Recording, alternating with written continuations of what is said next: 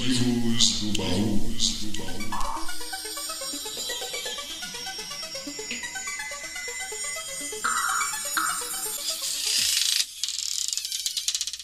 1892. Pelo Barão João Batista Viana Drummond, fundador do Jardim Zoológico do Rio de Janeiro, foi criado o Jogo do Bicho. A intenção por trás da ideia era nobre. O barão queria atrair mais gente para o seu zoológico e compensar os cortes verbais do governo. Todo esse intuito foi para alimentar a fauna. Drummond mandou imprimir o desenho de 25 bichos, pontualmente às 5 da tarde, sorteava um deles.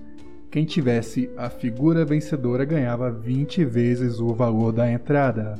No início, todo visitante do zoológico recebia um bilhete com a imagem de um bicho, mas a partir de 1894, cada um podia comprar quantos bilhetes quisessem. Daquele ano em diante, o jogo do bicho deixou de ser um simples sorteio e se transformou em jogo de azar.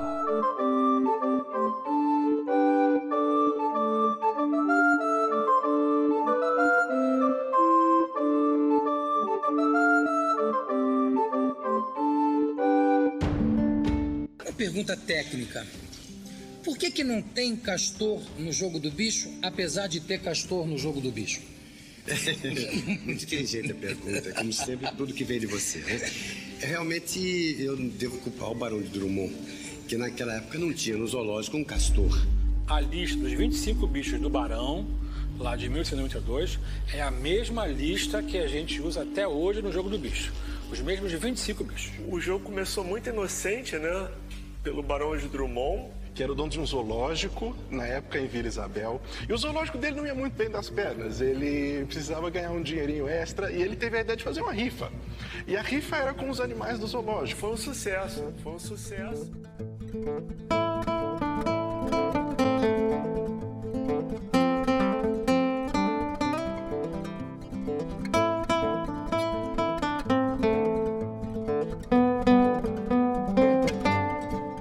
Tinha, é, mas assim, eu sou um pouco para cá, né, que eu tô com 72 anos. Então eu peguei já assim uma coisa mais, vamos dizer assim, mais organizada do jogo de bicho. Mas tinha aquele pessoal que escrevia bicho. Inclusive eu trabalhava com uma senhora, né? trabalhava numa barraca vendendo barraca de e essa dona, que era a esposa do dono da, dessa barraca, ela fazia jogo, né? Todo dia ela jogava. Teve um dia que ela jogou, que ela acertou, né, ganhou uma importância que ela encheu a barraca de saco de feijão, de arroz e tal.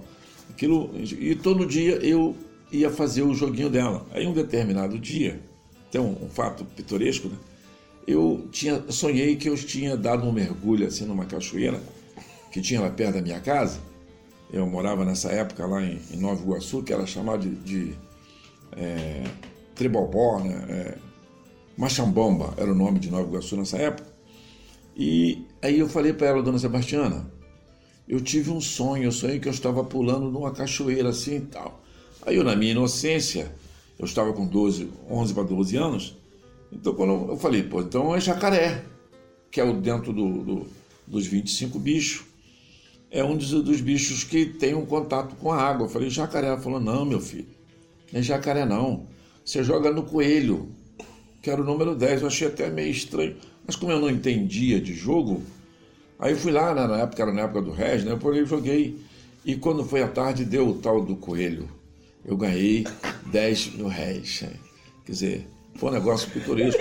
Eu não entendia e nem sei porquê. qual né? é a explicação? Não, não tinha explicação. Ela, dentro da teoria dela, né? Porque se a gente analisar, como se fala muito, que jogo de bicho é jogo de azar, mas se a gente for por essa, por essa ótica, que é jogo de azar, mas tem os que ganham. Então é jogo de sorte também. Né? Uhum. Ah, porque é jogo de azar. Não, é jogo de sorte. Se a gente for olhar por ângulos diferentes. Mas ela nunca me explicou assim, pela matemática, o porquê que eu tinha que jogar no coelho.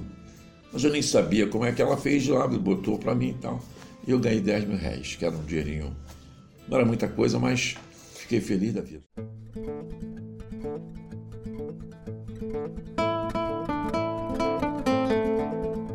Vocês podem ver aí que começou tudo numa inocência, tudo para ajudar e de repente virou uma coisa lucrativa, uma coisa, no meu ver, legal. Sim, legal.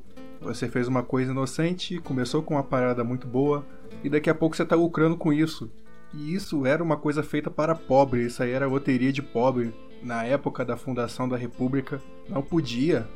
Inventaram que não podia. Não, agora não pode, não pode. Por que não pode? Não, não pode porque. Praticamente eles disseram isso.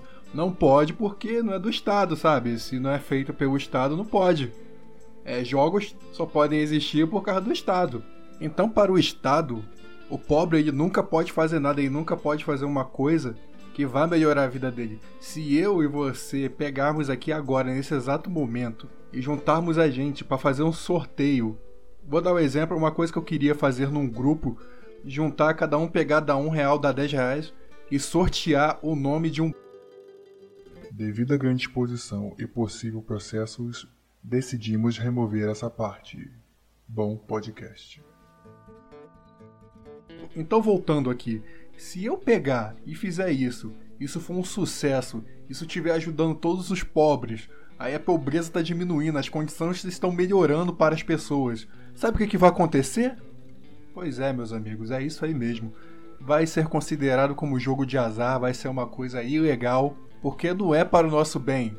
É porque o pobre não tem vez, o pobre não pode se manifestar, o pobre não pode crescer. E isso veio desde essa época e vai seguindo até hoje. Então o que acontece com o jogo do bicho nesse exato momento, ele cai nas mãos do crime. E uma coisa que era saudável, uma coisa que ajudava os pobres a ganhar algum dinheiro, algum qualquer a mais, foi proibido porque o governo se sentiu lesado. E é isso que eu tenho contra o governo. O maior provocador de todos os nossos problemas é o governo. Aí você fala, mas Xerox, você é ANCAP? Não, meu amigo, eu não sou ANCAP. Eu já saí dessa fase terrível há muito tempo.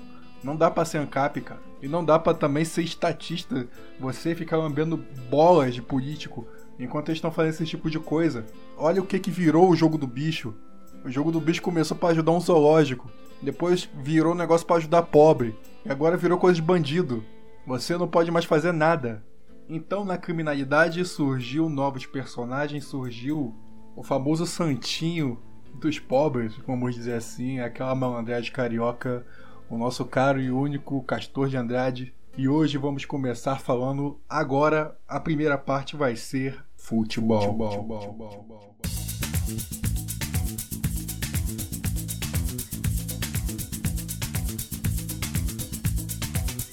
Não tem na história do futebol nenhum jogador que não quisesse jogar nos tempos de Castor no Bangu. Dinheiro vivo. Ele não pagava com cheque, não depositava nada em banco. Geralmente você ia lá na tesouraria e recebia em dinheiro vivo e rigorosamente em dia.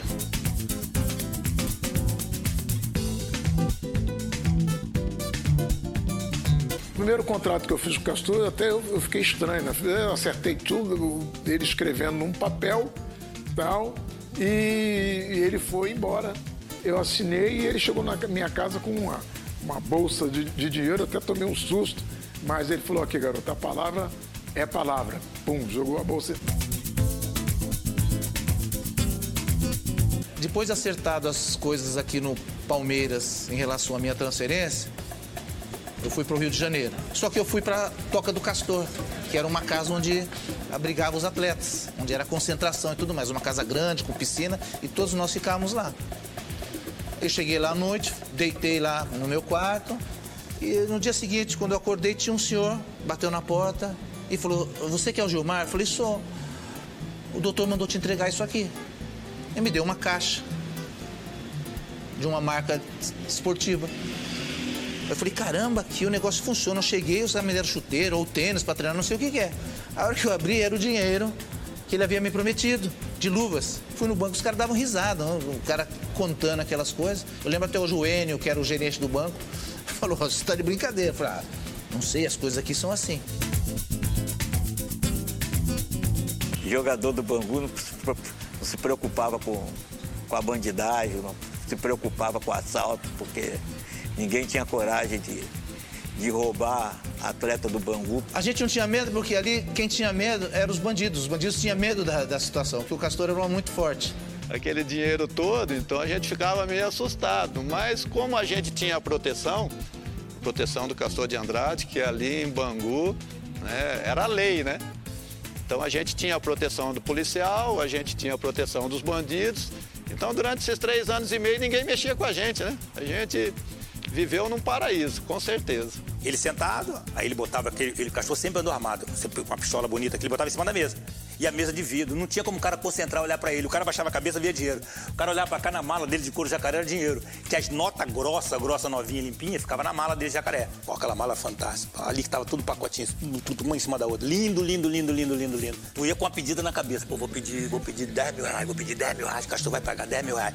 Quando o cara, ele a mala acima da mesa dele, uma bolsa assim, dinheiro dentro da espera dele, vou pedir 10, não, vou pedir 20, 20, 20, 20. Aí ele falou, pô, eu que pago essa merda aqui, se eu não for poder dar palpite, eu vou dar palpite aonde? Quem dava a preleção não era o técnico, era o Castor de Andrade. Só que naquele dia, o Castor não pôde ir. Eis que o Moisés, bom, vou aproveitar para vocês adiantarem. Aí ele pegou o papel, leu o primeiro nome. O time vai jogar com Tobias. E aí, quando foi ler a linha de baixo, ele não entendeu. Ele, porra, olhou, mexeu aqui no olho, pra cá, pra cá, assim, não tá enxergando nada. Aí ele soltou essa. Puxa vida, malandro. Tá cada vez mais difícil entender essa letra do Dr. Castor.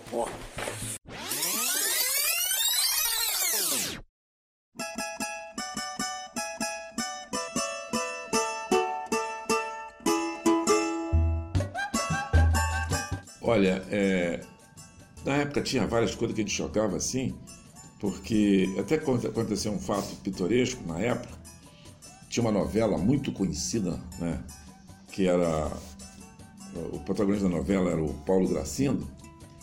Então, nessa novela, teve um dia que morreu lá uma pessoa lá no cemitério e, e o número da cova Naquele dia, todo mundo jogou e deu o número da Copa. Nossa, quebrou a banca. Quebrou, quebrou a banca. E naquela época, quando você falou em quebrar banca, era muito comum, assim, porque o, o jogo do bicho é, não tinha, assim, ainda, na minha época, que já estava dividindo as coisas, mas tinha vários pontos de bicho que era clandestino. Ou seja, você tinha, assim, arrumava um dinheiro, coisa e tal, aí você resolvia bancar. Fazia um ponto de bicho, né? Você não era associado aos banqueiros da época. Você fazia um pão de bicho, então você jogando. Enquanto alguém não acertava na sua banca, você ia ganhando dinheiro. Quando alguém acertava que dava um estouro, você tinha que. Ah, tinha que sumir no mapa. Sumir. Aí aconteceu várias, várias situações dessas.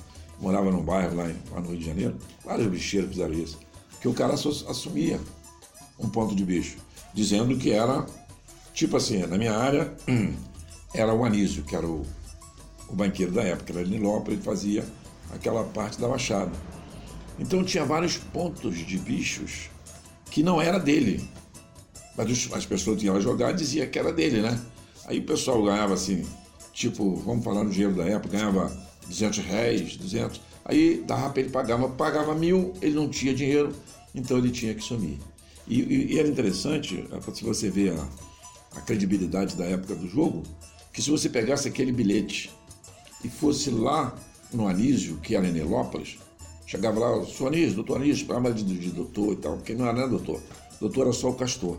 Aí, olha, daí isso aqui lá no ponto tal, e o, o banqueiro sumiu, fugiu. Ele pegava o seu bilhete e ele pagava, porque existia até na época um, um, uma colocação que dizia que no jogo de, do bicho valia o que estava escrito. E eles falavam muito isso. E eles pagavam mesmo. Mas agora, aquele camarada que fez aquilo sumia. Aquele não aparecia mais. Esse é o famoso quebrar a banca. Quebrava a banca.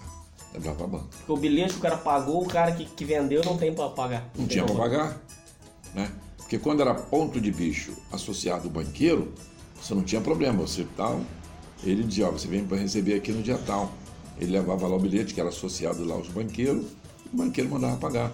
Porque a, o, a credibilidade do jogo de bicho era pagar o que estava escrito. Né? Não tinha nada de banco, o camarada pagava sem problema. Você podia, se fosse um, um, um ponto dos banqueiros, não tinha problema, que você botasse e recebesse, né, e te desse, você ia receber, ele te pagava, sem problema nenhum. Agora os pontos clandestinos que era o problema. Castor de Andrade, o herdeiro do jogo do bicho, porque era uma coisa herdada entre família, onde começou. A avó dele fazia isso numa casa de barro e foi herdando pela sua geração. E pelo visto, o Castor de Andrade ele fez de tudo para parecer uma boa pessoa. Eu não sei até agora se ele era uma pessoa ruim. Vamos saber ao decorrer do tempo, minha galera. Mas o que ele fez, ele fez para parecer uma boa pessoa. Ele usou o dinheiro do bicho para sustentar o Bangu onde ele comprava jogadores na época, não tinha coisas contratuais como tem hoje, tem multa rescisória, não, ele contratava no dinheiro mesmo, tudo era feito no dinheiro, sem multa, sem contrato. Então todo mundo jogava no Bangu, todo mundo queria jogar no Bangu. Se o Castor chamasse, a galera ia, porque era dinheiro vivo, como vocês viram aí nos áudios. Ele pagava em dinheiro vivo e além do mais ele mandava em tudo. Portanto, que na bandeira do Bangu tem um castor. Não sei se tem esse castor hoje em dia, mas tinha um castor. E quiseram tirar. Ele falou: Meu amigo, se tirar o castor aí, eu paro de pagar isso aí. Eu saio fora. Eu que pago essa porra. Quem manda que sou eu, meu amigo. E literalmente quem mandava era ele. Ele ficava na beira do campo lá gritando: Ô Fulano, vai pra cá, ô Fulano, vai pra lá. Vocês vão ouvir no áudio aí. Então ele ficava desse jeito aí, ele cuidava. Ele assinava as escalações, quem ia jogar, quem não ia. Tem uma história muito legal que eu ouvi no podcast que ele ficava na beira do campo, aí o árbitro foi dar um cartão pro amarelo pro cara. Ele já foi correndo levantando o cartão na mão assim. Aí ia dar cartão pro cara lá, pro jogador que ia desagradar o Castor de Andrade. Aí ele falou: Ô, ô, árbitro, tá maluco, porra? Vai dar cartão pra ele porra nenhuma, não. Aí o árbitro começou a correr pra um lado, aí foi pro, pro um lado pra dar cartão pra outro cara. E não, esse aí não, cara, esse aí não. Aí ele pegou, deu uma volta, correu, deu ele ficou meio que andando e correndo em círculo, ele ia dar cartão. Ei, dá pra essa porra aí, essa porra é perna de pau, dá pra esse aí, pô. Os 47 minutos do segundo tempo, jogo tranquilo, tudo definido. O Gilmar segurou a bola e demorou. Eu fui pedir, Gilmar, por favor, repõe. E ele continuou. Aí eu me irritei, falei, Gilmar, repõe essa porra. Aí dei mais dois, ele não deu. Aí eu parti. Parti, cheguei a um metro e meio dele, puxei o amarelo e quando ele, eu dei o cartão, o doutor Castor sentado no banco de, de reserva, gritou, cabelado, esse não, ele tem dois. Aí rodei pro lateral esquerdo. Foi o intuito. Aí ele gritou, esse dois, esse também tem dois, doutor. Falei, doutor, dou essa merda pra quem? Aí o intuito também, lateral direito. Aí, pum. Aí o que eu ouvi no podcast foi o seguinte, cara, falou assim, pô, cara, e agora, Castro? O que eu vou botar na súmula, velho? O que eu vou botar na súmula agora? Aí ele botou na súmula que foi dar cartão amarelo pra um cara, deu a cheat nele, e um jogador do, do Bangu jogou uma piada pra ele e ele deu um cartão amarelo pro cara. Castor de Andrade, cara, era um cara que tinha sangue nos olhos em relação ao futebol. Se houvesse alguma coisa, por exemplo, alguém passar a perna, como acontece hoje no futebol hoje em dia, você vê aqueles lances duvidosos, não, né? Hoje em dia não tem mais lance duvidoso com o VAR aí. E mesmo com o VAR, os, os caras ainda estão roubando ainda. Ela falou, não, não vi nada. O cara botou a mão na bola, não, botou a mão na bola, não. Isso aí é alucinação. Foi o VAR que alucinou, filmou alguma coisa que não existe. Então, meu amigo, o juiz fez uma cagada no campo lá, não sei o que, que o juiz fez. Que o Castor de Andrade, cara, ele entrou armado dentro do campo. ele sacou a pistola dele e foi pra dentro do campo para tirar satisfação com o juiz. Cara, tinha sangue nos olhos, o Bangu não era passado para trás, não. E olha lá, eu não sei se fazia alguma coisa, mas cagasse nos hábitos ele botava assim. Portanto, que você viu esse cara do cartão amarelo. E tem também um famoso vídeo onde eles estão lixando um hábito realmente no meio do campo lá para todo mundo ver, pra televisão ver, para todo mundo ver, cara. Ele baixando o cacete no hábito, ele e uma galera. Então, se você fosse passar a perna no Castor de Andrade, meu amigo, teria que ter muita coragem. E vocês se perguntam, nossa, mas o pessoal jogava estadual. Gente, estadual era o torneio mais forte do Brasil. Esse negócio de brasileiro aí, nada, bicho. Os times se preparavam mais para estadual. Então ele chamava os times para estadual e ele, e ele montava time para estadual. Ele chegou a ficar assim entre os quartos três vezes, cara, só depositando dinheiro mas no sentido aí do jogo do bicho, cara, a comemoração dele às vezes era assim, falava assim, ô, oh, paga aí para todo mundo aí o, o bicho de hoje. Aí pagava o bicho de hoje para todo mundo, dava o bicho para todo mundo. Os caras saíam com muita grana de lá. Ele falava, ele também dava dinheiro para quem batia a meta por exemplo, você fazia um gol no trem, tu ganhava dinheiro. Ô louco, o cara ganhava dinheiro fazendo gol em treino, velho. Ele fez uma meta também pro atacante, ele chegou pro atacante, esqueci o nome, se é o Izio. Bom, que seja. Ele bateu uma meta para esse cara e falou o seguinte: se você for artilheiro, você vai ganhar uma grana. Mas aí faz o seguinte, aqui ó, o dinheiro tá adiantado. Ele pagava adiantado pro cara, velho. A meta, sem bater a meta. Ele pagava adiantado. E é o seguinte, ou você cumpria a meta ou ir embora do time. Esse era Castor de Andrade no Bangu. Os maiores jogadores do futebol brasileiro de todos os tempos. Cracaços de bola. Mas você nunca gostou muito de, de treinar, né, cara? Sempre meio preguiçoso. Marco Antônio cruza de novo, desce, só desvia com um toquinho de cabeça. Gostava dos beer nightzinho, gostava do samba, gostava da noite. Mas tinha que estar de manhã cedo no treinamento, por quê? Se não fosse, o Castor mandava pegar. Tinha aquela rodinha de bobo, né? Que fica um cara no meio, todo mundo tocando a bola. E o Marco Antônio, em vez de participar com a gente, tinha uma baliza, aquela baliza móvel, né? Que era de ferro. A baliza móvel não era de madeira, era de ferro. E o Marco Antônio encostou ali, botou a cabecinha dele do lado e puxou o maior Bernardo, malandro. Começou a roncar, malandro. Eu peguei, saí do rodinho, subi a arquibancada, castou, castou. Marco Antônio tá puxando o maior ronco ali, tá dormindo ali encostado na baliza. Ele desceu, malandro. Aí chegou uma distância do Marco Antônio, mais ou menos assim, de uns 7 ou 8 metros veio, abaixou assim. Ele tinha uma, uma, uma, uma pistola que ele usava aqui na perna. Olha a malandragem, compadre. Aí pegou a pistola assim, levou a mãozinha e soltou o dedo, malandro. Quatro dedos em cima da cabeça do Marco Antônio. Compadre, eu nunca vi tanta disposição do jogador, cara. Marco Antônio levantou, veloz que nem um foguete, e puxou o treino. Foi o primeiro da fila, cara. Começaram a criticar o Bangu, dizendo que o Bangu é time de jogadores idosos, jogadores velhos. E estão mostrando aí a moçada com um preparo físico, com uma boa vontade.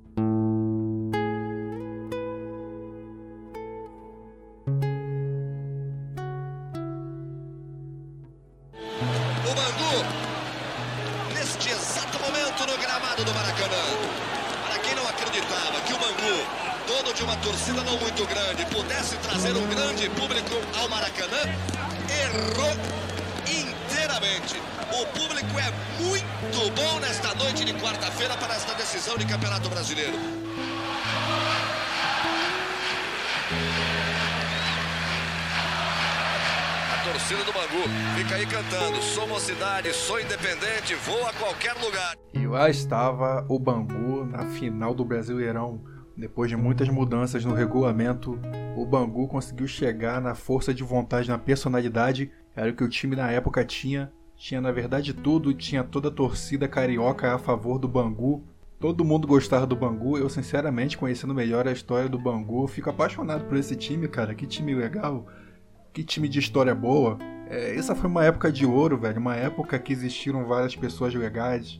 Não como hoje, que a gente vive uma coisa hoje que, velho, é uma coisa sem personalidade que a gente vive, é uma coisa muito passageira e rápida, mas antigamente era diferente e você via aí, cara, o amor gigante pelo Bangu, onde o Bangu jogou muito, jogou muita bola contra o Curitiba, e na verdade só um dos dois tinha a chance de ser campeão e nunca mais ser campeão de nada.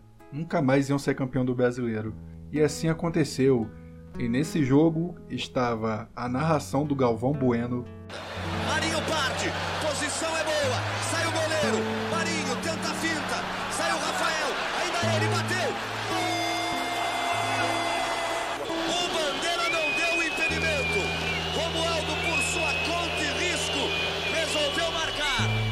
Esse foi um grande jogo, um jogo disputado. O primeiro tempo terminou empatado assim, no segundo também. Mas no segundo tempo só teve Bangu. Bangu sufocou, exatamente, sufocou muito o Curitiba. E o goleiro Rafael, cara, o goleiro Rafael ele não cansava de defender. O goleiro Rafael ele fechou o gol e o Curitiba deu sorte também. O Bangu não deu muita sorte, as bolas passavam raspando. Quando não passavam raspando, o goleiro defendia. Mas uma coisa que dói o coração foi que naquela final, em pleno pênalti, um jogador se lamenta muito e para mim é um ponto alto dessa história do Bangu que ele se lamentou muito, cara, e se lamenta até hoje, vocês podem ouvir aí no áudio dele.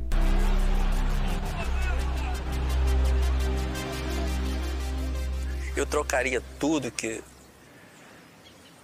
pelo título. Ado na cobrança. Partiu, bateu, pra fora!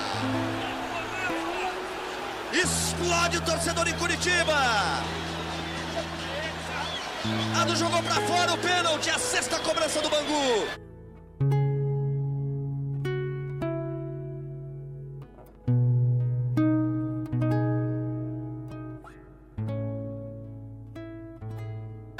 Eu sou frustrado pra caramba por isso. E eu sinto muito.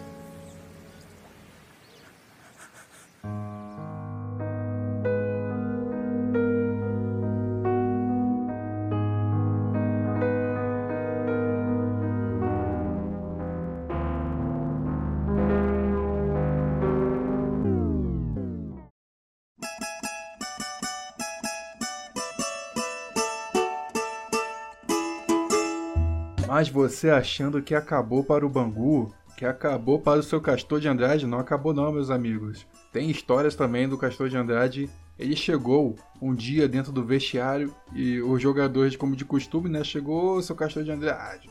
Ô doutor, tem aquele dinheirinho pra gente aí hoje? Tem aquela graninha? Então o Castor de Andrade com aquele sorrisinho dele, de gente boa, ele falou: opa, claro que tem. Chegou, traz a minha mala aí. Trouxeram a mala dele, aquela mala que ele costumava levar dinheiro. Igualzinho ao filme do Máscara, ele puxou uma metralhadora de dentro daquela mala e meteu o tiro na parede, espantando todos os jogadores naquele dia. Aí os jogadores saíram correndo e depois voltaram. Ele aqui o dinheiro de vocês, seus filhos da puta, dando tiro na parede. Seus folgados. ele tinha uma diferença de humor tremenda. E depois, pra vocês verem como é que ele tinha uma diferença de humor, acho que esse cara era bipolar, cara, não é possível. Pra vocês verem, quando os jogadores voltaram, depois que ele acabou de atirar na parede, voltaram, aí ele ficou xingando os caras. Aí ele falou, então, tava, tava brincando, toma aqui o dinheiro de vocês. Aí pagou os caras naquele dia. Outra coisa que eu quero dizer é que não foi só nessa final que o Bangu se deu mal. Depois dessa final, o que restou foi o Carioca. O campeonato, esse campeonato regional era muito importante, era importante pro Castor de Andrade e tava tudo certo. E nesse dia aconteceu várias, diversas coisas. Foi uma jogada contra o Fluminense, um jogo contra o Fluminense. Tentaram forçar muita barra. O Bangu já tinha perdido pro Flamengo, né? E tava lá Castor de Andrade, mais uma vez, mais uma derrota. E depois foi mais uma final, que foi o, acho que o triangular, que eram três finais, se não me engano. Que depois dessas três, depois de duas finais, rolava um sorteio e um time ficava esperando enquanto dois times se duelavam para chegar na final. Então o Castor de Andrade deu sorte, o time dele ficou na final esperando, enquanto o Flamengo e o Fluminense duelaram e o Fluminense ganhou. E chegou mais uma vez na final. E essa final aí tem história para contar, meus amigos. Tinha uma figura muito conhecida do povo aí do futebol, que muitos atleticanos odeiam, muita gente odeia por aí, e a torcida do Bangu odeia até hoje. Odeia até hoje. Nosso caro amigo José Roberto Wright.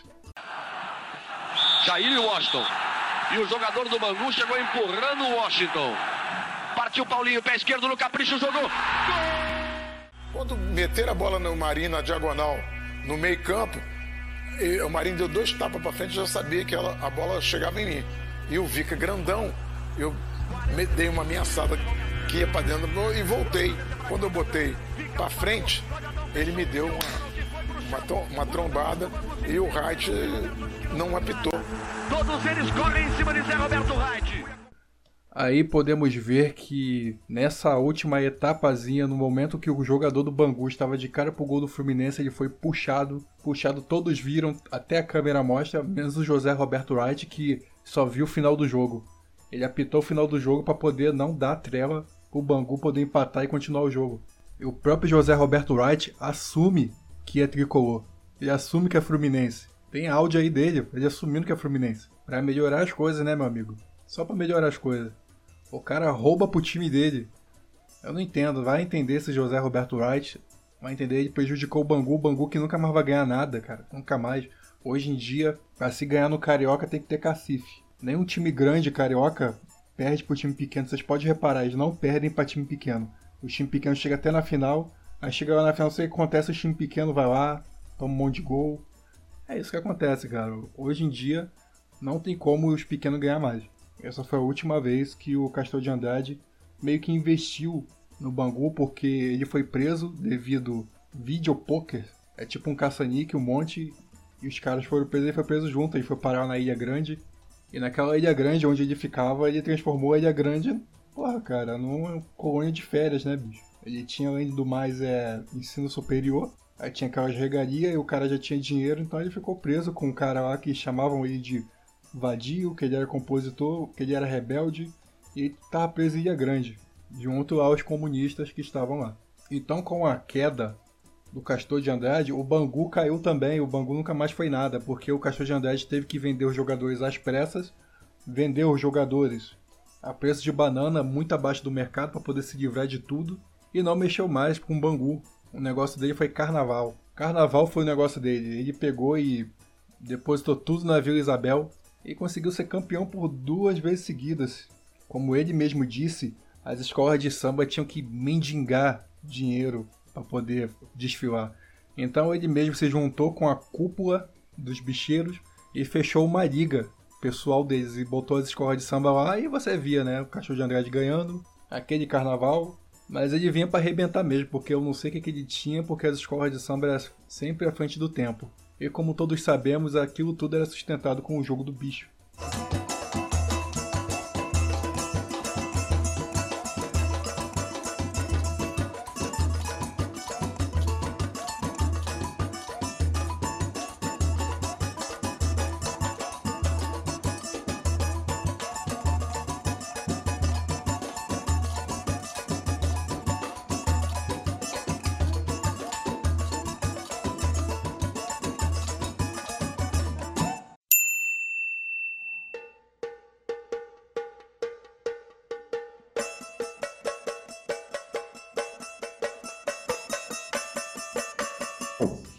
Você ganhava na época 100 reais. Jogava 100, então era 10 vezes mais aquele valor, 10 vezes mais. Então tinha, você jogava no, no coelho, jogava no, no, no grupo, que era, era dividido por grupo, dezena, centena e milhar. O grupo era o bicho, né? E a dezena, porque todos os bichos, como você teve hoje tem na quatro loteria, números. tem quatro números. Então era dezena, você fazia um, um, um terno de, de grupo. Tu jogava três grupos, né? Três grupos. E quando você terno de dezena, tu jogava três dezenas. Então o negócio era. O negócio funcionava mesmo. E, e o pessoal jogava pouquinho, todo mundo jogava pouquinho. né? O pessoal, o bicho, ele proliferou, esse, esse bicho, mas na parte periférica do Rio de Janeiro, né? Foi onde o negócio foi crescendo, crescendo, que tomou depois o grande centro do Rio de Janeiro. E, e a gente ganhava aquele pouquinho e tal, o pessoal ficava feliz da vida. Porque não era para ninguém ficar rico, ninguém ficava rico. Né? Não tinha esse negócio de jogar no bicho para ganhar rico, ficar rico. Hoje é que nós conhecemos aí é, loterias, né? Que isso tudo veio lá do jogo de bicho. Só que o jogo de bicho não legalizou. E não legaliza até hoje porque não é interesse dos banqueiros de se legalizar. Não, dos banqueiros, dos bicheiros, né? De legalizar, porque aí ele vai ter que né, botar os empregados, vai ter que ser registrado, uma série de coisas. Naquela época era- não existia isso. Mas funcionava.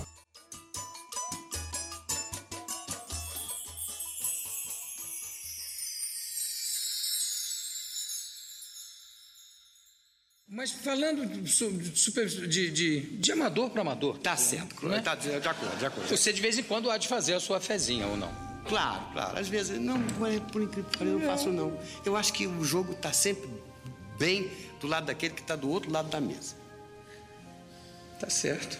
Perfeito. O silêncio aqui total é. Tá certo.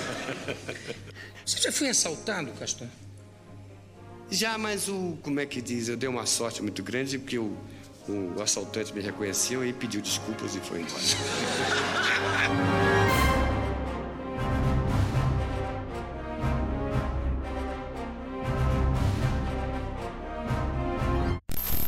Castor de Andrade era um cara muito famoso e, portanto, que ele foi chamado para poder ser entrevistado na televisão pelo Jô Soares.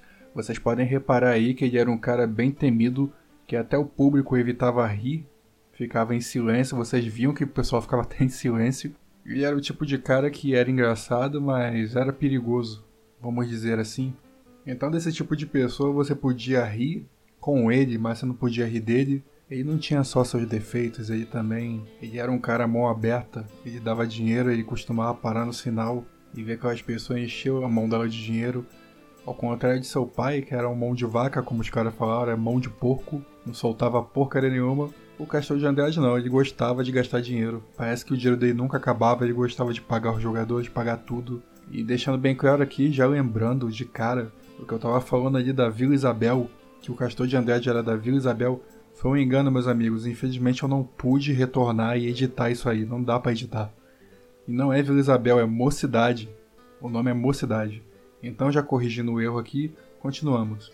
Então, nosso caro Castor de Andrade passou um tempo que ele foi preso quando ele chegou a uma certa parte do Rio de Janeiro. Ele ficou afastado e ele foi preso.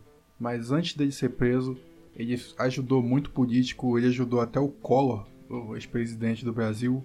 Ele ajudou muita gente, gente famosa, muita gente conhecida, que assim que ele foi preso, todo mundo negou. Pessoas que eram bem conhecidas que pediam dinheiro a ele, que ele era mão aberta, não tinham coragem de dar um bom dia para ele, não tinham coragem de cumprimentar ele, fingiam que ele nem existia. Pra vocês verem, cara, quando o cara tá lá em cima no poder, todo mundo fica do lado dele. E devido a isso, cara, e sabe por que, que ele caiu? Literalmente por que, que ele caiu, vocês vão pensar que é clichê, bicho. Vocês vão pensar que é clichê. Mas que começou a arruinar a vida dele de verdade mesmo. Não, não é clichê isso. Foi uma mulher.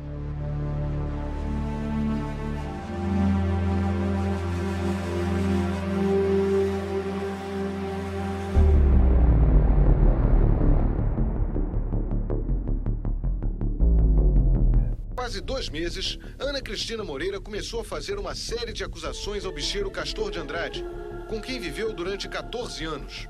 Quando o Castor casa de novo, o Castor se separa da, da dona Vilma e casa com a Ana Cristina. Uma mulher muito mais nova, que se interessou por ele, ela ia na cadeia visitar ele, é, eles tiveram três filhos, enfim, tudo isso. Só que termina explosivamente em 96. Se dizendo ameaçada, Ana fugiu para o interior do Rio com dois filhos que teve com Castor e com o namorado Luciano Martins. No dia 26 de junho, Ana telefonou para a polícia e disse que o carro que Luciano dirigia tinha sido baleado.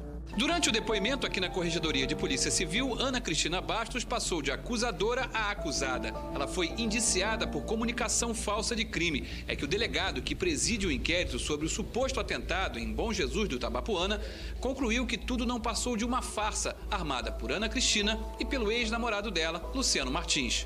Quer dizer, atentado não houve, está certo? Não, está certo. Então não, os dois armaram o atentado? Os dois armaram. E agora, como brigaram, cada um diz que foi o outro. O Castor é um homem muito perigoso, porque ele, além de ser muito inteligente, ele é um homem que possui muito dinheiro. Então ele compra as pessoas, ele conquista as pessoas.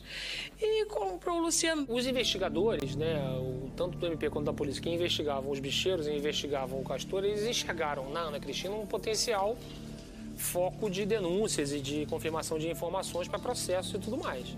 Tem um processo do Castor é, em Angra, um processo de homicídio, né, em que ele é acusado de mandante de um homicídio, e que ele, que ela depõe, e ele vai como réu, ele vai acompanhar o depoimento. E aí começa a xingar ela, assim.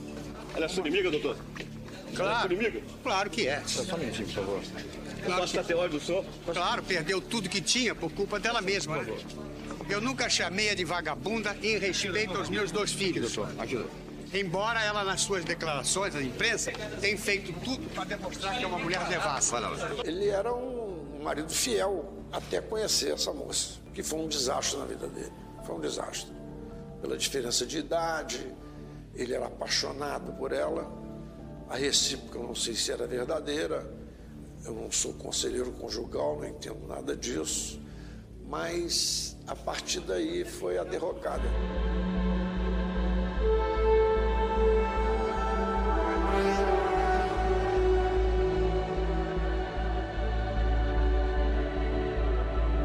Quando o relacionamento descamba para a baixaria, é, ele, ele é, aí as acusações são mútuas. A Ana Cristina fica acusando ele de todos os crimes possíveis, possivelmente vários deles verdade- acusações verdadeiras, né, procedentes. É, e ele acusa, passa a acusá-la de ser uma aproveitadora, de ter casado com um homem muito mais velho, por causa da fortuna dele. Isso fragiliza a figura do poderoso chefão da contravenção carioca, entendeu? Ele se torna uma figura humana, frágil. Ela também insinuou que o senhor poderia ser o responsável pelo acidente de carro no qual morreu a primeira filha que o senhor teve com ela. E se ela sabe disso, por que só agora, depois de tanto tempo, ela vem a público denunciar isso? E por que agora ela vem fazer uma, uma denúncia desta, tão injusta, tão leviana, tão cretina? Se depois da morte dessa criança, que me que me deixou sobremaneira constrangido, nós tivemos outra filha. Como é que ela poderia conviver com um homem que, que como afirma, responsável por acidente que causou a morte dessa criança, pode ainda manter relacionamento e ter um filho com esse homem? Isso mostra como é vil, como é cretina, como é leviana essa criatura e agora sofro essa acusação que me magoa sobremaneira.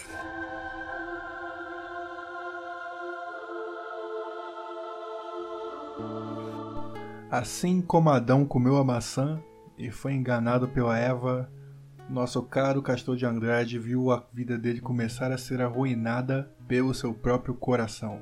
Sim, digo coração porque você ter filhos é sua vida, cara. Você pode até gostar da mulher, você pode até se apaixonar por ela, mas a sua vida é seus filhos. E a perca dessa filha dele foi uma coisa terrível para ele. Isso aí ela jogou baixo com ele, porque nem era ele que estava no volante na hora, quem estava no volante era ela. O acidente aconteceu, não estou culpando ela de ter matado a criança, mas entre culpar o Castor de Andrade de ser responsável pela morte da sua filha, então a responsável deveria ser ela, já que é para culpar assim por culpar. Tem que ser ela. E ela jogou baixo com ele, isso aí você vê que deprimiu ele pra caramba. Meio que detonou ele. Você quer detonar um, um homem poderoso, cara? Tipo, joga umas coisas dessas, bicho. Acredito eu que ele só não matou ela com as próprias mãos. Porque, cara, era mãe dos filhos dele. Então não tinha o que fazer. Porque se fosse outra pessoa que fizesse uma jogada dessa contra ele, eu acho que tem certeza, provável certeza que essa pessoa estaria comendo grama pela raiz.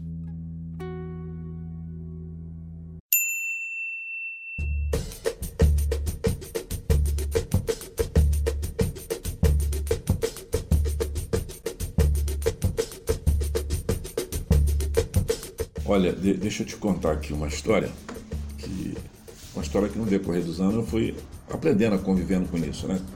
Teve um período que, tipo assim, 1960 e alguma coisa, foi no período em que o Castor de Andrade, né?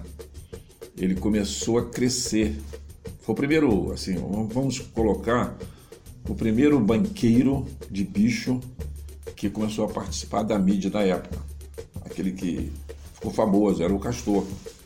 Ele se associou, ele era de Bangu, daquela região, então ele fez um time, ele se associou ao time do Bangu, virou patrono do Bangu na época.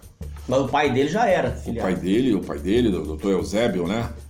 Ele. Tanto que ganhou o Carioca de 66, se não me engano. Isso, 66, mas aí já o Castor já, já o auxiliava. Né?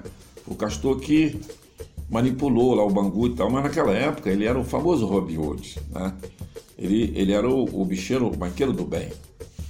Então, ele fez um grande time de futebol, o Bangu, inclusive eu torci até pelo Bangu. O Bangu foi campeão brasileiro, vice-campeão. O Bangu uhum. teve, teve, três títulos aqui, quatro títulos no Rio de Janeiro, foi campeão várias vezes. Tinha um timaço na época com Paulo Borges, uns caras que. Bianchini, Matheus. Então, era um timaço que ele criou no Bangu. E aquela população dali da chama da zona rural, né, da, da parte ali de Bangu, Campo Grande, na Baixada, todo mundo virou Bangu, banguense, todo mundo torcia para o Bangu. Tinha-se um time de futebol, né, que era o time principal, é, eu como vascaíno torcia para o Vasco, mas quando ia jogar Bangu contra qualquer outro time era Bangu. Uhum. Né, e o Castor era o, naquela região ali, todo mundo. E ele muito esperto, também entrou para a área de para a parte de escola de samba e passou a ser presidente da escola de samba de é, mocidade de Padre Miguel. Então a escola de samba ficou um negócio que ele começou a injetar dinheiro naquilo ali. Então dali para cá do, do Castor para cá é que eles começaram a entender que tinha que que dar-se uma credibilidade, ou seja, repartir a área de cada cada banqueiro. Então, e, o, o, Castor ele se juntou ao capitão Guimarães, que era um outro banqueiro famoso e tal. Depois que saiu da, das Forças Armadas, né, gerou um, aquela parte de Vila Isabel. Então eles chegaram, sentaram e fizeram uma liga. A Liesa, né? Que, aquela Liga Independente de Escola de Samba, que o negócio começou a, a funcionar. Então aí houve o quê?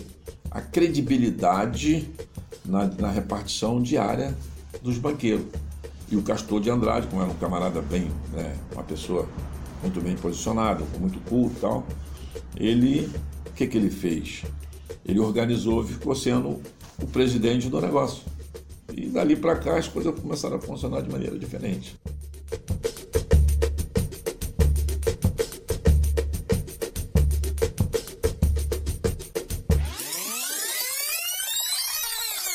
Todo mundo tinha medo dele. Eu vou até tocar no assunto aqui antigo, que um juiz de futebol, cara, fez uma coisa que ele não gostou e entrou com a arma dentro do campo, porque o juiz tinha marcado um pênalti contra o Bangu, ele entrou. E chegou no segundo tempo, quando o cara do Bangu se jogou dentro da área, se jogou, cara, ninguém fez nada. Ele foi apitou. E aí chegou pro cara e falou, chegou do lado do cara e falou, pô, cara, pelo amor de Deus, faz esse gol, velho. Porque ele tava temendo pela vida dele. Se não acontece aquele gol, aquela virada, ele já era. E assim como um simples juizinho de futebol tinha medo dele, muita gente tinha medo dele sim. Mas acima de tudo existia um respeito com a pessoa dele. Então, no caso dessa mulher, eu comparo, cara, essa mulher e o juiz de futebol.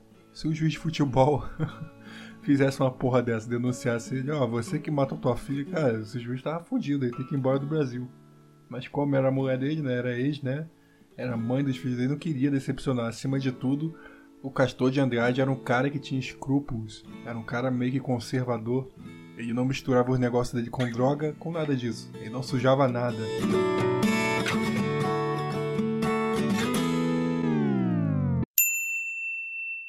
Teve um período, né, que eu lembro muito bem, não sei se foi em 1976, que o, teve um, um banqueiro, se não me lembro, me lembro o nome dele, não sei se era Turcão, era, era um, um, bicheiro, um banqueiro que era da área de Atijuca, que ele, ele chegou e jogou no ar que era manipulado o jogo, né, jogo de bicho, que dava aquilo que o banqueiro articulava.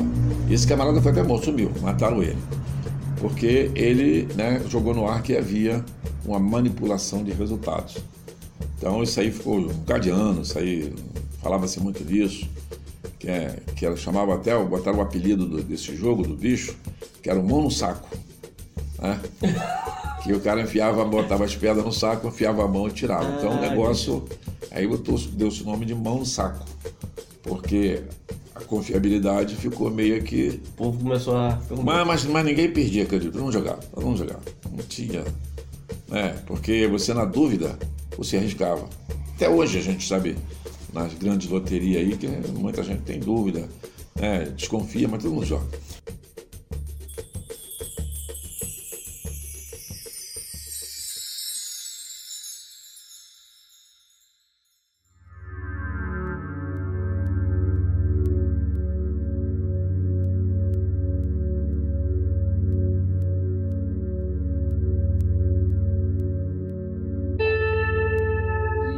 Literalmente uma máfia. Uma máfia completamente copiada da máfia italiana.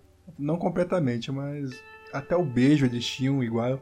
Eles se cumprimentavam com um beijo como se fossem italianos. E meio que tinha aquele negócio de ética, né, cara? Mas antes mesmo dessa derrotada aí, que ele começou a iniciar a queda dele pelas mãos dessa mulher, que daí em diante começou a dar ruim, acontecia várias guerras de ponto, várias pessoas morriam, vários bicheiros morriam também. Gente que dava a volta morria. Eu, quando eu era criança, vou até contar aqui, entre essa guerra de bicheiro, eu já. O primeiro cadáver que eu vi na minha vida foi de um bicheiro. Acredite se quiser, coincidência ou não, foi de um bicheiro. Eu fui brincar num parquezinho e quando eu cheguei lá tinha um cara morto. Como saber que ele era bicheiro? Dava pra saber que ele era bicheiro. Ele tinha cacetada de anel no nos dedos. O de bicheiro, a maioria se destacava assim antigamente. Não nesse tempo aí de 63 que eu não era vivo, mas nessa época aí que eu era nascido, você reconhecia os bicheiros por muitos anéis, muito, aqueles cordões grossos e brilhantes. Não sei se era de ouro de verdade. Óculos, a porra toda aí. O primeiro cadáver que eu vi na minha vida foi de um bicheiro. Depois começou a chegar o pessoal, ficou todo mundo em volta e eu não me assustei, cara. Eu acho que foi daí por diante que, sei lá, eu vejo uma pessoa morta, eu não me incomodo nem quando eu era criança. É complicado, mas é isso aí, cara. Foi o bicheiro. E eu lembro que eu não podia chegar em casa, nem eu e meu irmão já apanhamos por causa desse negócio de bicho, porque. Não sei, cara, o pessoal dentro de casa detestava esse negócio de bicho, minha avó principalmente. Eu lembro que meu irmão chegou uma vez com um papelzinho, ah, mãe, olha aqui, era um papel de bicho. Minha avó bateu nele, depois minha mãe bateu nele, porque sei lá, cara.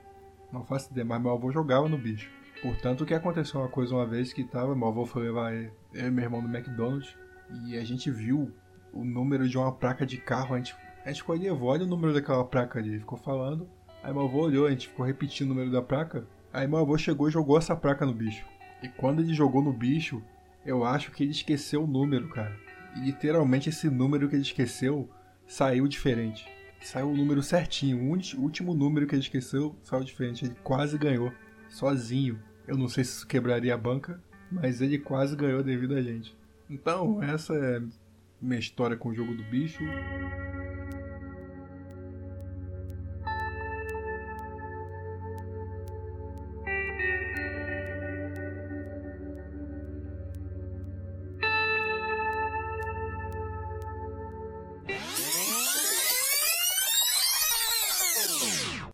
Essa história do cachorro que você está falando, eu lembro.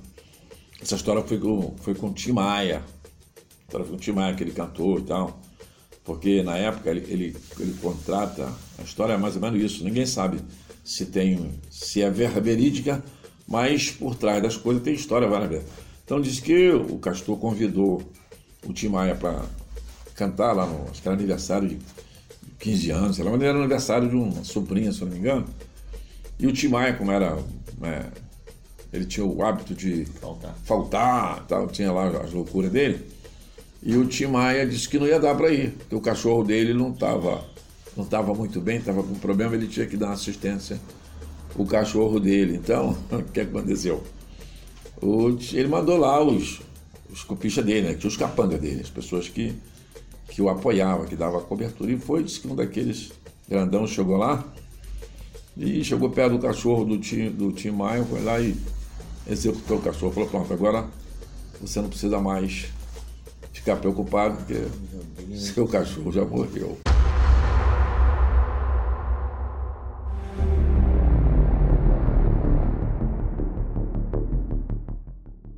Porque o Castor de Andrade, ele, ele, quando ele começou, ele era uma pessoa gerado por bem. Porque o que, que acontece? O ser humano ele é produto do meio, não é verdade? A situação vai mudando de acordo com que você vai encontrando facilidades. E o Castor ele ficou, começou a ser uma personalidade, começou a ser muito importante. Eu acho que dali foi que ele começou a se perder. Porque até então, nesse período onde que ele era o famoso Robin Hood, a, a droga, esse negócio não era muito dentro do, do, do, jogo de bicho. Era uma coisa mais paralela. Né? Então ele não se envolvia muito com essas coisas. Inclusive ele nega, ele diz que não, que não vendeu droga, que não mexia com, não. com essas coisas. Não, no, isso, isso eu garanto, não garanto, né? Eu vivenciei muito isso. Meu tempo de jovem e tal, eu, eu era, trabalhava numa empresa que era mais ligada à, à, à parte legal da justiça, né? mais ligado às leis, à segurança, eu convivia com isso. Então eu lembro muito bem, trabalhei com vários delegados, várias pessoas que, que conhecia de perto essa mecânica da, da jogo de bicho, né? Muitas pessoas que davam segurança, ia no ponto e tal, porque tinha aquela monte de história que a gente sabe, que os polícias iam lá pegar um, um agrado e tal. Então, coisas que se falavam e que a gente sabe que na época funcionava mais ou menos assim, que era para dar uma segurança no ponto de bicho. Porque os pontos de bicho, ele sofria perseguição de bandidos.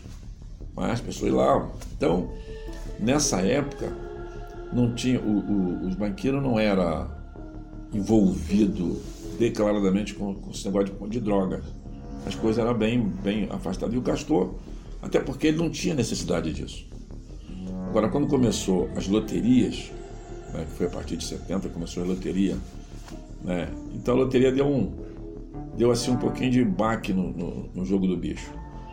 Foi que aí que o Castor começou a entrar com essa história de caça-níquel. Eu acredito que foi ali que ele se perdeu. Dali para cá ele se, perdeu um pouco. Porque aí começou a envolver uma, uma coisa mais tecnologia tal. Aí as coisas começaram a ter um problema. Que foi o caça-níquel. O caça-níquel me parece que foi a derrubada do, do castor Robin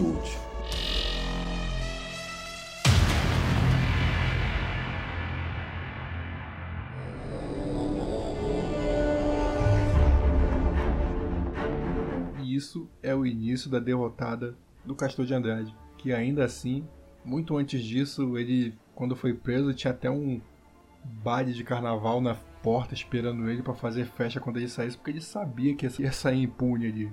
Vocês não sabem, mas o jogo do bicho ele dava de seis meses de cadeia, no máximo. Então, uma juíza muito da corajosa, né, eu chamo de corajosa, ela pegou e conseguiu fazer um trâmite convocou a cúpula do jogo do bicho, todas as pessoas que eram envolvidas no jogo do bicho. E eles estavam lá de boa. Daqui, eles não estavam levando a sério. Mas passou um tempo que eles começaram a levar a sério. E para intimidar a, as pessoas que estavam lá dentro, eles botaram os segurança desde lá de fora. Os bandidos, né, vamos dizer assim, trabalhava para eles, estava cheio deles lá fora. E a juíza ficou sabendo disso lá dentro. E ela se intimidou? Claro que não. Ela não se intimidou. Ela simplesmente botou a polícia para ir atrás. Aí a polícia foi atrás e conseguiu pegar um. E isso aí foi motivo o suficiente para dar voz de prisão para todos os bicheiros da cúpula. E por sorte, Castor de Andrade não estava aí, cara. Castor de Andrade estava no hospital se recuperando de alguma doença física que ele teve lá. Não sei se foi a doença do coração.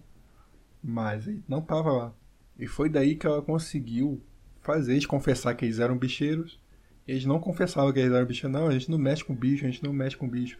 Então começou a acusar eles com negócio de drogas. Então eles falaram, não, a gente é bicheiro, bicheiro não mexe com isso. E ela capturou o que ela queria, porque eles falaram isso em rede nacional. E ela pegou isso daí e, assim, e usou contra eles. E conseguiu fazer o jogo que era de seis meses de cadeia a seis anos de prisão. Então todo mundo pegou cadeia, incluindo o Castor de Andrade, que não estava lá.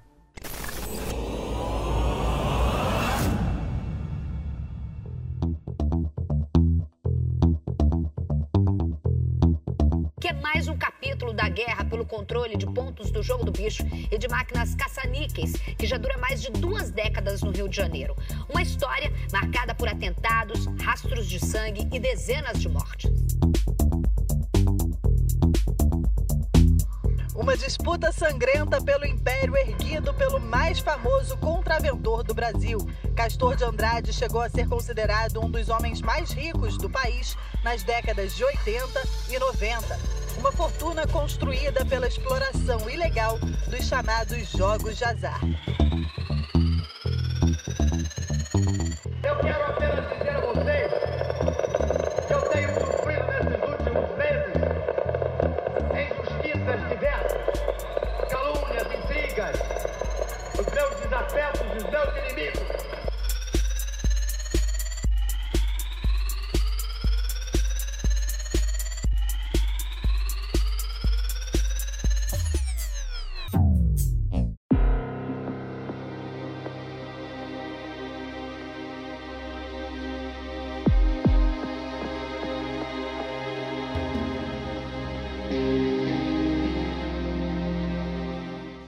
Castor fazia essa colocação que ele tinha que ser julgado como contraventor, porque era contravenção.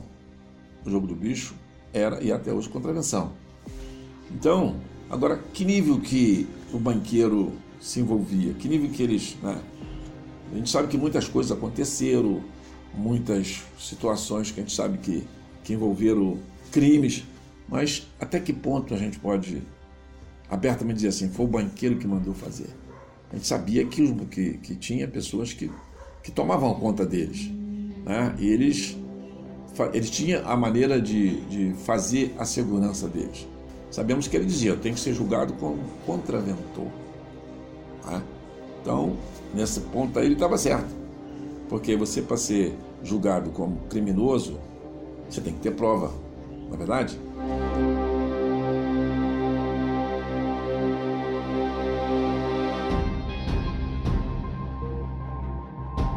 Ah, eles dominaram, não tinha guerra. Aí já não tinha mais guerra. Não, não tinha guerra porque o, o, o Castor de Andrade realmente foi um líder, né? E ele, junto com, com o Capitão Guimarães, porque ele, o Capitão Guimarães, ele, ele é do período da. que o pessoal chama de ditadura, né? Eu prefiro falar que era o período militar, que eu convivi nessa época, não tenho, que, não tenho por que reclamar. Eu, eu, particularmente, vivi muito bem, né? As pessoas exigiam muito, muito mais, muito respeito, tal. Não, não costumo reclamar. E passei por essa época de, de adolescente, jovem, para mim foi sem problema. Então, o, o capitão Guimarães era, ele, nessa época da, da período militar, ele, ele era capitão.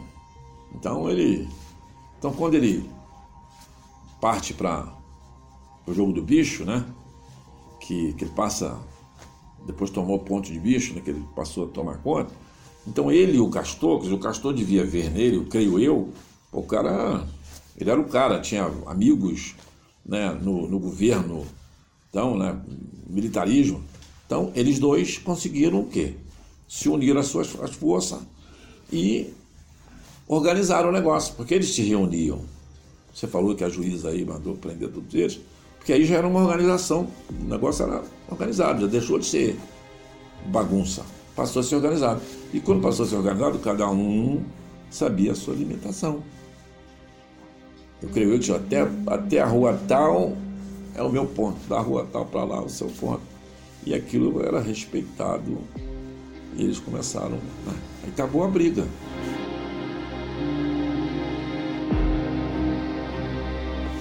Tem uma história que conta que nas comunidades, né, no morro, isso eu, eu posso falar para você porque eu conheci pessoas que, que eram da comunidade e que falaram comigo, porque eu era, trabalhava numa empresa e eu gerei muito emprego e tal.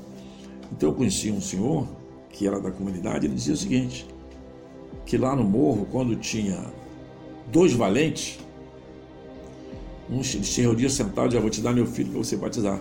Virava com padre. Com padre não briga. É? Olha só. Com padre não briga. É um negócio. E na, na, na Liesa eles fizeram a liga, cada um tomou, tomava conta da sua escola, cada um do seu pedaço, acabou. E até na. Conta-se, aí a gente não pode, né? Porque são, são histórias, que cada ano ele estabelecia quem ia ganhar.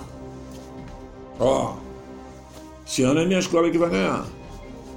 Então, aquele nota 10, nota 10, a gente sabe que aquilo ali era complicado, né? Os, os, as pessoas que eram escolhidas lá para fazer julgamento e tal. Então, hoje em dia, tu vê que hoje mudou até o critério de escolha de escola de samba, tem, tem meio ponto e tal, não sei Naquele tempo, não, era 10 e 10. Mas, quando filhos de escola de samba da primeira à última é a mesma coisa, o barulho é o mesmo. Então a gente não sabe se tinha, porque inclusive já no período do Castor, né, a mocidade de Padre Miguel tinha lá o mestre André lá que tinha inventou a paradinha lá que tal tocava, então era algo diferente, né? E aquilo era a famosa bateria nota 10, até o Soares cantava, né, lá vem a mocidade independente, né, diferente, e era verdade, ele tinha algo diferente. Quando entrava a bateria, entrava a mocidade, você tinha um repique diferente. Você notava que. Né? Hoje não, hoje é tudo barulho é igual. Hoje eu fico olhando assim, mas por que que é 10? Não? Hoje é a mesma coisa. Você, da primeira à última, o barulho é o mesmo. Né? Você vê que o ritmo é o mesmo. E naquela época tinha diferença. Tinha, isso realmente tem. Os grandes, os grandes né, jogadores de samba, aquele pessoal antigo, pode ver que hoje já não tem mais antigo, não porque já morreram quase todos, né? Então, e aquele que estão muito antigo, o pessoal tenta gagar, isso aí não dá mais. É, isso é grande verdade. Então as coisas vão mudando, né? E deu assim uma credibilidade profissional né? no samba, aí as coisas mudaram. Então hoje é imagem do Brasil para o exterior. Hoje é, todo mundo vive, tem uma grande mídia, vive das escolas de samba, das imagens de escola de samba.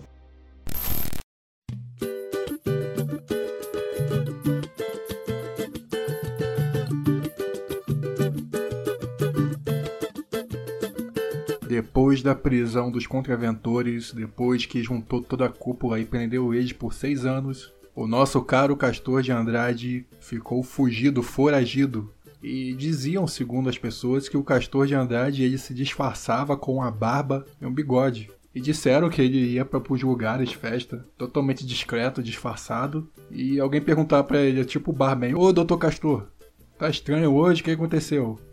E reconheciam ele. Diziam que o Castor de Andrade era tão vaidoso que ele se vestia de Castor de Andrade, ele se disfarçava de Castor de Andrade. Isso não fazia a mínima diferença. Então, viajando para lá e para cá, e indo para Coritiba, um belo dia ele resolve parar num leilão de carro. Acho que era leilão de carro ou exibição de carro. E nessa exibição de carro, dois caguetes cariocas reconhecem ele e ligam para a polícia. E dali em diante ele é preso.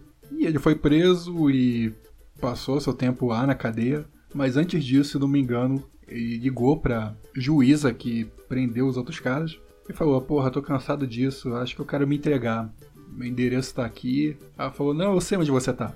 Ela disse que sabia onde ele estava. Só que ele já estava cercado há muito tempo. Ela sabia o tempo todo onde ele estava, já estava cercado, só não fez nada, só não bateu na porta.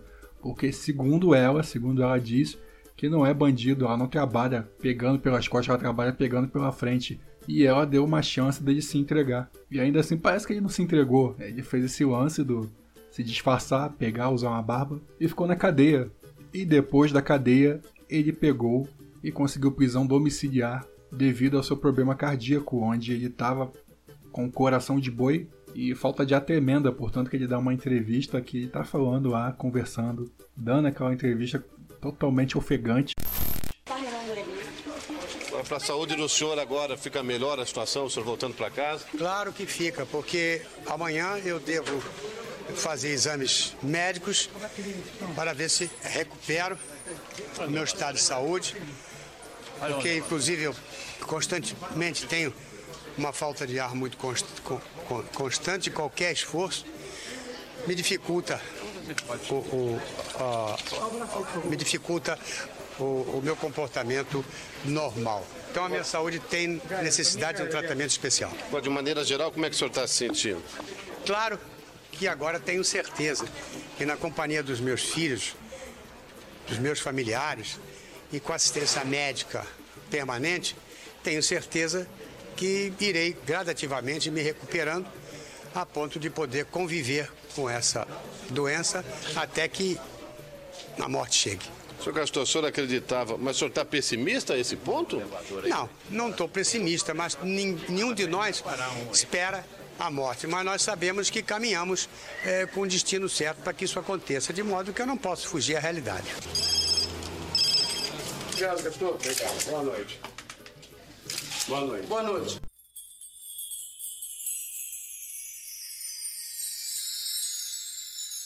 No dia 11 de abril de 1997, depois desse dia, Castor de Andrade morreu de um infarto fulminante.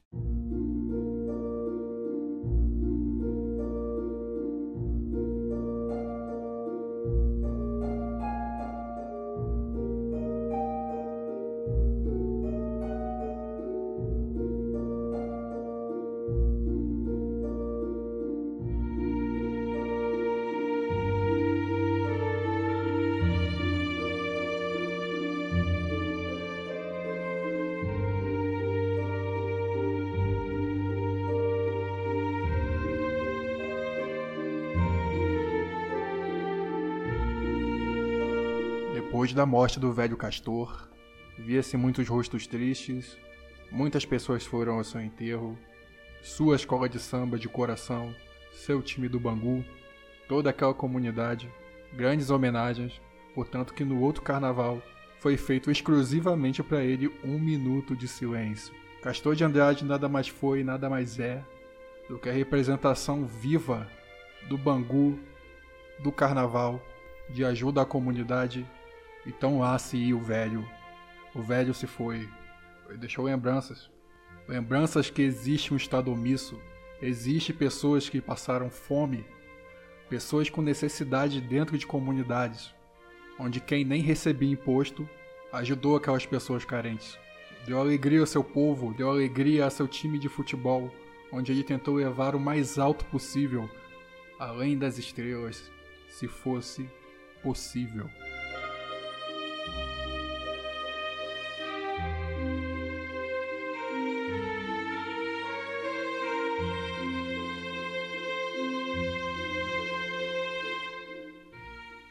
Mostrou para todos que não precisamos de migalhas estatais para poder fazer um bom carnaval, que não precisamos de permissão para ser feliz.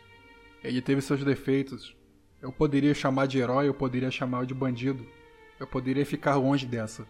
Mas eu prefiro chamar de herói. Ele para mim é um herói carioca que ajudou mais do que atrapalhou. Esse foi nosso Castor de Andrade, um homem bastante querido por sua comunidade e apaixonado por Bangu, onde ele disse que passaria toda a sua vida lá.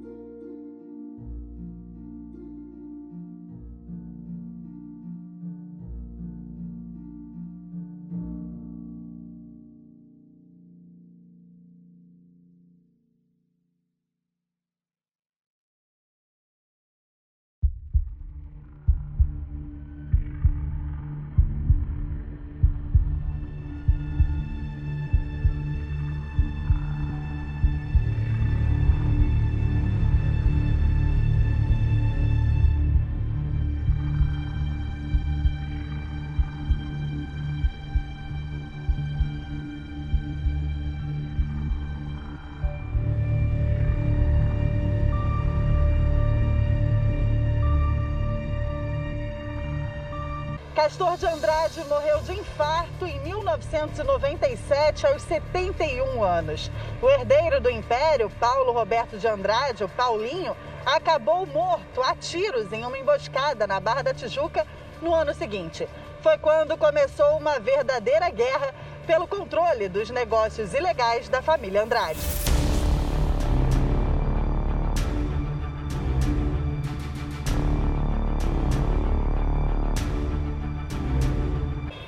Rogério Andrade, primo de Paulinho, foi apontado pela polícia como autor do crime. Ele se tornou inimigo declarado de Fernando Inácio, genro de Castor.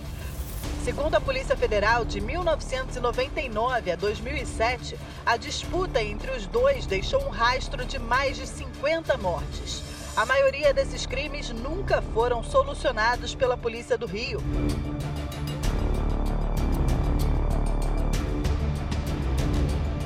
Os dois chegaram a ser presos em 2007, mas não foi o suficiente para interromper a guerra. Em abril de 2010, Rogério de Andrade foi vítima de um atentado à bomba. Ele conseguiu escapar, mas o filho dele, Diogo Andrade, de 17 anos, não resistiu.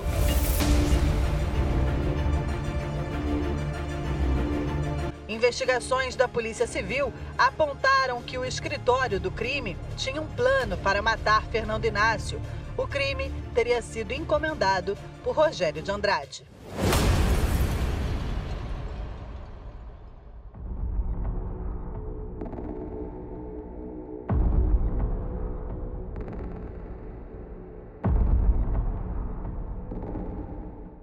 Para a gente entender assim um pouquinho, nós estamos falando aqui do jogo do bicho. Mas se a gente sair dessa, dessa área do jogo do bicho, se a gente for partir para uma, uma área, vamos dizer assim, área do comércio, se a gente observar os grandes redes de mercados que foram acabando, a proporção que os líderes foram morrendo, os filhos conseguiu a não mais contornar isso. Isso aconteceu Imagina, na, na área do, do Castor. Castor sempre foi o líder. os outros, né, sobrinho, primo, que é a briga da- de família, sempre viu o Castor que mandava, porque o Castor era blindado. Tanto é que o Castor, ele morre, teve um infarto fulminante. Não mataram o Castor, porque o Castor, ele, não- ele era respeitado no meio dele. E as pessoas blindavam a ele. Então ninguém ia se sujeitar da família de tirar a vida dele. O negócio era complicado.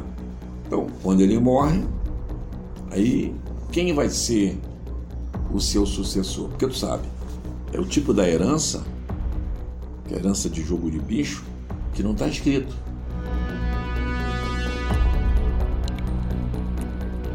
Não é? Está escrito no, no- no cartório o que ele tem do jogo de bicho, do ponto de bicho. Aí começou a briga. Que essa briga agora não, tem, não, não termina. Enquanto tiver jogo de bicho, tem essa briga aí.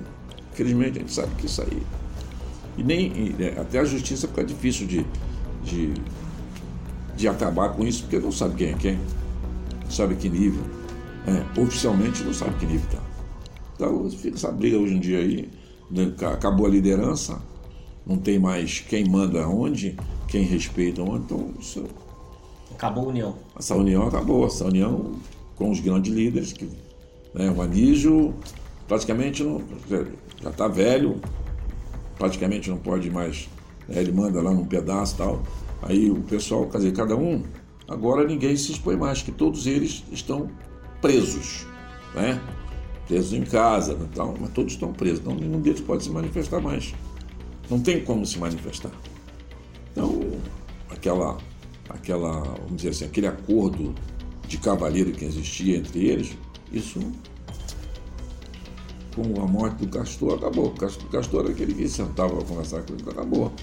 Então hoje cada um é dono de si, aquela famosa lei de Murici, né? Cada um é dono de si, isso funciona hoje. E com a, a criminalidade no Rio, as facções, aquele negócio todo, então hoje não. Ninguém sabe quem é quem mais.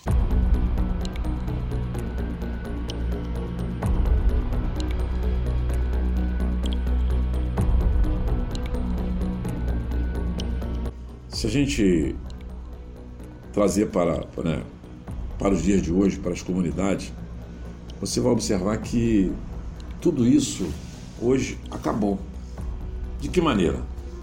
Hoje tem facção A, facção B, facção C, PCC, Comando Vermelho.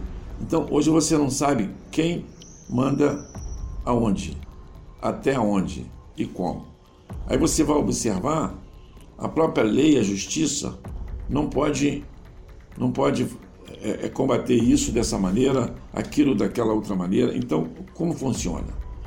Hoje, você não sabe quem manda aonde. Eu lembro que no meu tempo de jovem, existia um código de honra. Ninguém assaltava um, um marmiteiro, uma pessoa, um trabalhador, com a marmita num ponto de ônibus, não era assaltado. Não roubava-se a marmita do, do trabalhador. Hoje, o trabalhador, é- o trabalhador é assaltado no ponto de ônibus de manhã cedo, 4 horas da manhã, por elementos com um fuzil na mão. Então, isso tudo né, mudou-se completamente. Hoje você não sabe, não consegue entender. Hoje tem milícia, tem não sei. Então você não sabe hoje como é que funciona. Quem é quem? Então, desorganização total. Hoje não tem controle. A polícia só consegue é, dar uma batida num, em determinada comunidade, tem que ter ordem judicial do ministro. tem- Então, hoje tem que ser um negócio aí, todo mundo fica sabendo. Aí no dia que a polícia vai lá, todo mundo já sabe. Todo mundo já sabe. Tá cheio de repórter, televisão, helicóptero, já tudo no mesmo dia. Então, as coisas mudaram. Hoje não, não, não tem como é, a polícia fazer uma, uma, uma investida né, sem ninguém saber, não tem como. A apreensão de droga, ah, pega lá um meio, meio quilo de cocaína, dois quilos de, de maconha, hoje está fazendo assim. Porque as coisas mudaram.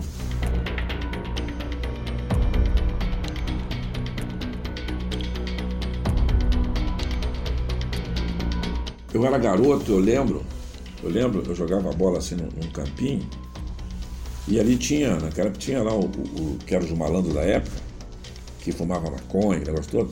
Então quando eles chegavam lá onde tinha o campinho que tinha que, que eles gostavam de fumar lá a maconha deles e tal, que eles chegavam, eles mandavam a gente sair, vocês podem embora, criança para daqui, criança daqui. Então, existia assim um respeito com a criança. Hoje, a sabe que usa a criança para ser soldado né? nas comunidades. Então, esse código de né, essa, essa criação de berço, isso hoje já mudou. Então, é, é, muito, é muito difícil os dias de hoje, muito difícil. A gente vê coisa aí que a gente fica imaginando como é que isso vai funcionar, como é que isso vai acabar. Mas tem que ter um basta, tem que ter um, tem que se fazer alguma coisa. Né? Os políticos têm que se reunirem para ver como tem que fazer para gerar situações para acabar com isso. Ou pelo menos disciplinar isso, não é verdade? Porque senão vai piorando cada dia mais.